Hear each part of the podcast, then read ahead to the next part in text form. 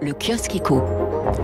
À la une du Parisien aujourd'hui en France, immobilier, pourquoi nos logements rétrécissent? On précise que les appartements parisiens n'ont pas vu les murs se rapprocher comme dans un cauchemar, mais qu'il s'agit là des logements neufs en Ile-de-France qui ont perdu jusqu'à 15 mètres carrés en 20 ans en raison pas seulement de la flambée des prix, mais aussi des nouvelles normes qui redonnent euh, par-ci un mètre carré aux salles de bain, tandis que par là, le, le séjour rapetisse, ou encore du fait des incitations fiscales avec des effets de seuil comme le Pinel optimisé pour un achat de 300 000 euros. Restons dans nos salons avec cet article passionnant dans le Figaro Économie. Comment les chaînes françaises perdent la bataille de la télécommande? Alors que 80% des téléviseurs vendus chaque année en France sont connectés, chez Samsung, par exemple, numéro 1 mondial des téléviseurs, le design des nouvelles télécommandes est radical. Il intègre des boutons Netflix ou Amazon, mais le traditionnel clavier de numérotation, les chiffres, a disparu. Voilà ce que révèle un, un patron de chaîne française.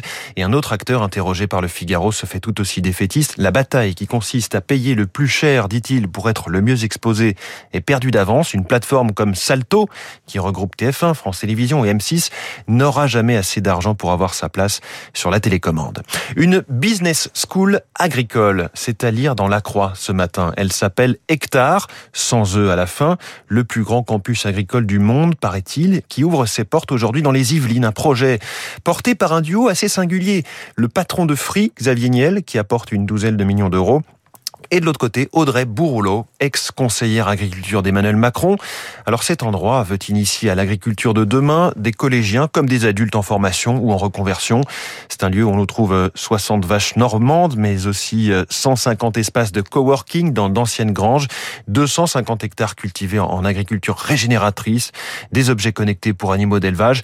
Reste tout de même pour cette école d'un nouveau genre à se faire accepter par l'intersyndicale de l'enseignement agricole, la Croix qui rappelle par ailleurs que la moitié des 500 000 exploitants français atteindront l'âge de la retraite d'ici 2026.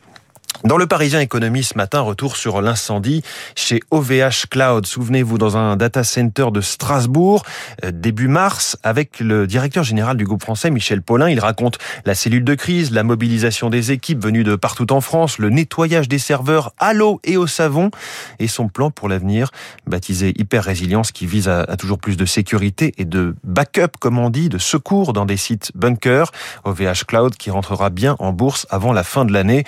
Ce qui sera sans doute l'occasion de sortir le champagne. Et ça tombe bien puisqu'on va vers une année record surprenante en 2021, c'est-à-dire dans les échos. Les maisons de champagne pensent égaler le chiffre d'affaires de 2019, soit 5 milliards d'euros.